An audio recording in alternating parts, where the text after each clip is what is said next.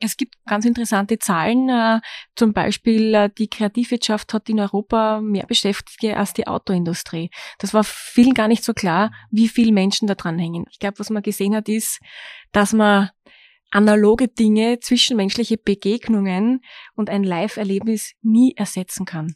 Ich sage immer gern, Kunst ist wie Küssen, das muss man spüren, das kann man nicht digitalisieren. Kurz und bündig, der Podcast des Wirtschaftsbundes. Unser Service für die heimischen Unternehmerinnen und Unternehmer.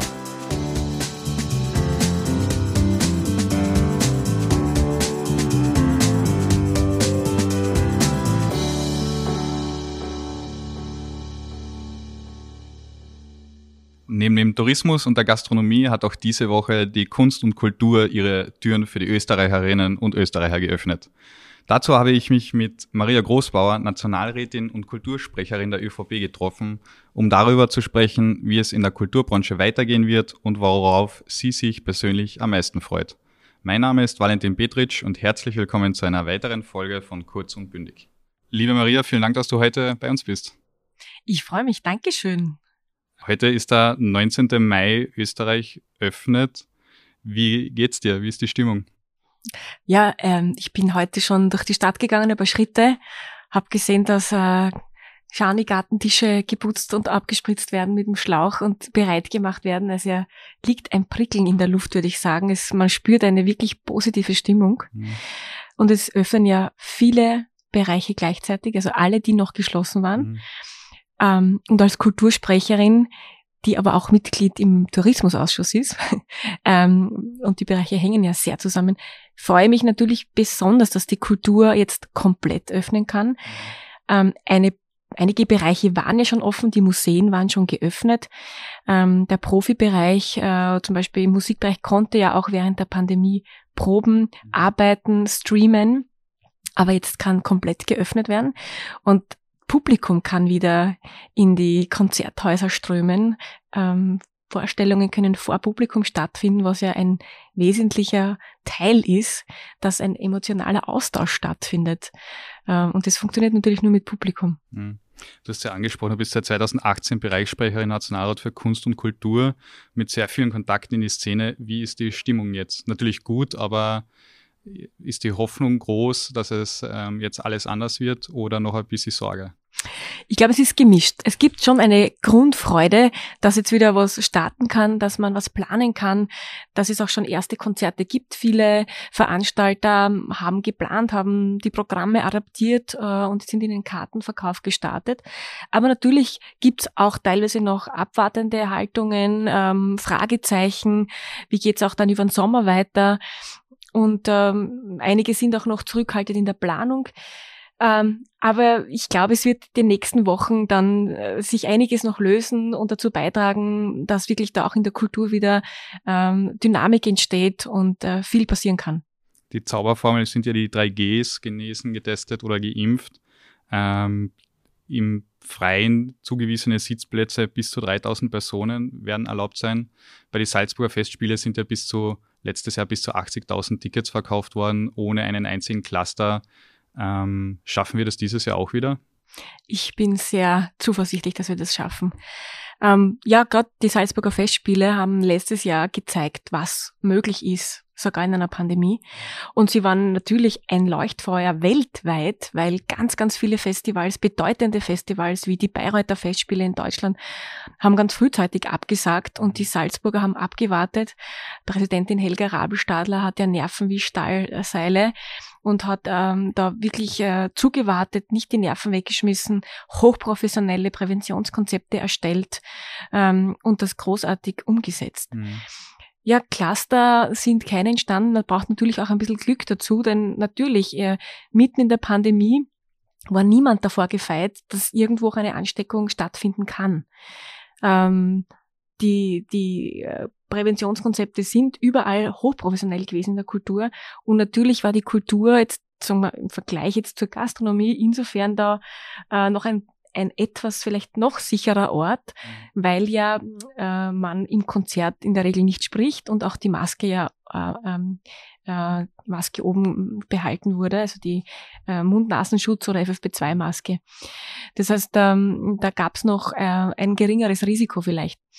Ähm, und ich hoffe, dass Salzburg äh, heuer vielleicht komplett wieder äh, äh, verkaufen kann zu 100 Prozent, vielleicht zu 75 Prozent, also etwas, was noch mehr ist als letztes mhm. Jahr. Da ähm, habe ich äh, große Hoffnung, dass das so sein wird. Jetzt ist ja unser Kultur- und Freizeitszene auch natürlich von ähm, dem Tourismus abhängig. Kannst du unseren Zuhörern einen Überblick geben, wie, wie sehr und beziehungsweise in welchen Bereichen? Also, gibt ja, also die Kulturszene ist riesig. Ähm, wo sind da die wo ist hier die stärkste Abhängigkeit von quasi Tourismus aus dem mhm. Ausland? Ich glaube, diese Pandemie hat sehr stark gezeigt und vielen auch vielleicht die Augen geöffnet, wie wichtig Kultur, Kunst und Kultur jetzt nicht nur für Kunst und Kultur als solches sind, sondern was für ein großer Wirtschaftsfaktor und Tourismusfaktor der Bereich auch ist. Mhm. Mm, es gibt ganz interessante Zahlen. Äh, zum Beispiel äh, die Kreativwirtschaft hat in Europa mehr Beschäftigte als die Autoindustrie. Das war vielen gar nicht so klar, wie viele Menschen da dran hängen. Auch natürlich ähm, abseits von Künstlerinnen und Künstlern gibt's die Veranstalter, die Booker, die Technikerinnen, die Techniker, äh, die Bühnenbildner. Äh, da hängt ein riesengroßer ähm, Wirtschaftszweig, Kreativwirtschaft eben dran. Ähm, und zum Thema Tourismus, ähm, es haben 70 Prozent aller Touristen, die nach Wien gekommen sind vor der Pandemie, mhm. gesagt, sie kommen wegen der Kultur. Mhm. Also ich glaube, diese Zahl veranschaulicht ganz gut, wie wichtig die Kultur auch für den Tourismus ist, auch in Österreich. Ähm, natürlich im Städtebereich, äh, Städtetourismus ganz besonders aber auch natürlich ähm, überall in Österreich, also Bregenzer Festspiele, Salzburger Festspiele, im Burgenland gibt's überall auch äh, Festspiele. Äh, und ich sage mal, in jedem kleinen Ort fast gibt's Sommerspiele, gibt's ähm, Kulturveranstaltungen. Und das macht ja Österreich überhaupt zu einem Kulturland, mhm. weil überall, überall Kultur stattfindet. Und deswegen ist es ja auch so extrem wichtig, dass jetzt auch wieder der Amateurbereich öffnen kann zum Proben. Der Amateurbereich äh, hängt nämlich ganz stark mit dem Profibereich zusammen. Mhm. Ähm, Amateurbereich, damit meine ich äh, Orchester, Chöre.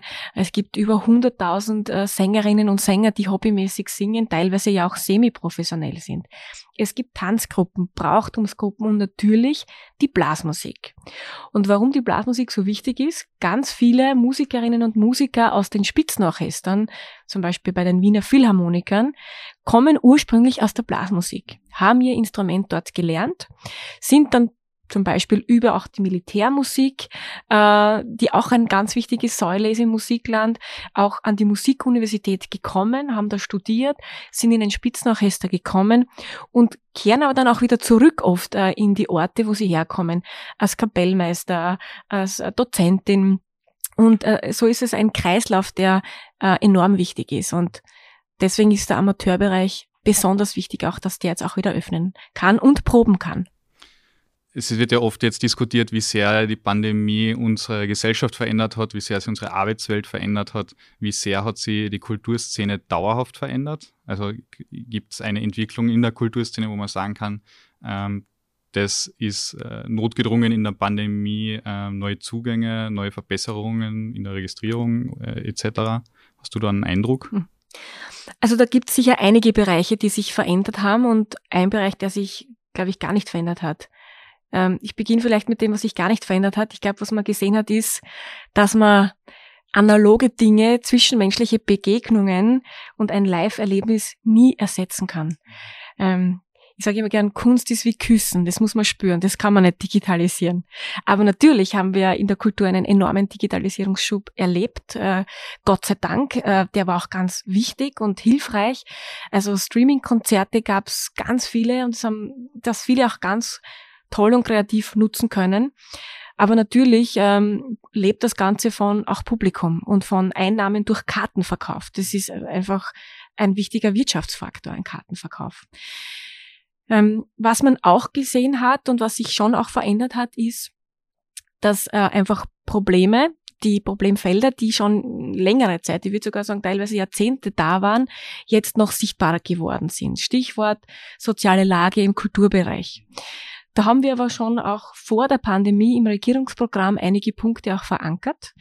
Äh, Stichwort Fair Pay, da gibt es auch eine Arbeitsgruppe, die Staatssekretärin Andrea Mayer schon eingerichtet hat. Es gibt einige arbeitsrechtliche Fragen, die man klären muss, die man vielleicht auch äh, verbessern muss äh, und an die Zeit anpassen muss. Sozialversicherungsthemen, arbeitsrechtliche Themen, ähm, auch ähm, Altersvorsorge ist ein Thema. Äh, Altersarmut im Kultur, Kunst- und Kulturbereich ist auch ein großes Thema. Mhm. Und an dem arbeiten wir schon. Ähm, und es hat natürlich die Pandemie verschärft, gezeigt, dass da Bedarf ist. Und dem wollen wir auch, ähm, das muss auch sozusagen die Lehre aus der Pandemie sein für die Kultur. Ja, heute öffnen auch die, ADA. Besuchst du heute am Abend schon die erste, das, die erste Vorstellung? Ja, es, es hätte ich wahnsinnig gern gemacht. Das tut mir natürlich auch ein bisschen im Herzen weh. Ähm, aber wir haben heute Nationalratssitzung und deswegen werde ich heute noch nicht äh, ein Theater oder Konzert besuchen können, werde es aber sofort nachholen äh, und habe schon äh, Konzerthaus in der Staatsoper mhm. äh, Programm studiert und geschaut, was es alles gibt. Es gibt ja auch ein paar neue Bühnen. Äh, Victor Gernot, Victor Gernot äh, Praterbühne ist eine neue Outdoor-Location, wo ich mir schon Karten gekauft habe. Ähm, und ähm, ich kann es nicht erwarten, das zu spüren. Heute in der Früh vor Sitzungsbeginn haben ja der Gust Vöginger und ich äh, Live-Musik äh, vor das Parlament geholt und eingeladen. Das war schon ein wunderschönes Gefühl, das zu hören, waren äh, vier Mitglieder der Wiener Philharmoniker vor dem Parlament, ähm, die selber nämlich auch aus der Blasmusik kommen und äh, jetzt eben bei den Wiener Philharmonikern spielen. Die haben einen Borischen gespielt für uns in der Früh und ich gesagt, warum einen Borischen? Und da hat äh, einer von ihnen gesagt, na ja, da tanzt man ja auseinander und wieder zusammen. und jetzt sind wir wieder zusammen sozusagen. Jetzt dürfen wir uns dann auch bald wieder näher kommen. Und äh, das Stück, das sie gespielt haben, äh, ist ein lustiger Wortwitz. Ähm, nämlich das Stück hat geheißen Yes SARS, na, von SARS. Ah. Yes, na. Ein, ein musikalischer Witz, den wir heute schon hatten vor dem Parlament. Und ich hatte auch noch zu Gast äh, ein Saxophonquartett ähm, aus dem Symphonischen Jugendblasorchester Wien. Mhm.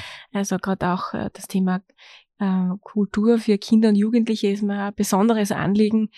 Ähm, ja, weil wenn wir auch in Zukunft ein Kulturland, ein Musikland bleiben wollen mhm. und äh, Weltspitze in dem Bereich bleiben wollen, viele Touristen auch wieder herbringen wollen, dann brauchen wir einen starken Nachwuchs, wir brauchen ein Publikum und deswegen ist es ganz, ganz wichtig, äh, kulturelle Bildung für Kinder und Jugendliche voranzutreiben. Mhm. In diesem Sinn, vielen Dank für das Gespräch. Vielen Dank. Das war eine neue Folge von Kurz und Bündig. Wenn euch dieser Kanal gefällt, abonniert ihn, um jeden Freitag die aktuellste Folge mit spannenden Gästen zu hören. Bis zum nächsten Mal. Kurz und Bündig. Dieser Podcast wurde Ihnen präsentiert vom Wirtschaftsbund.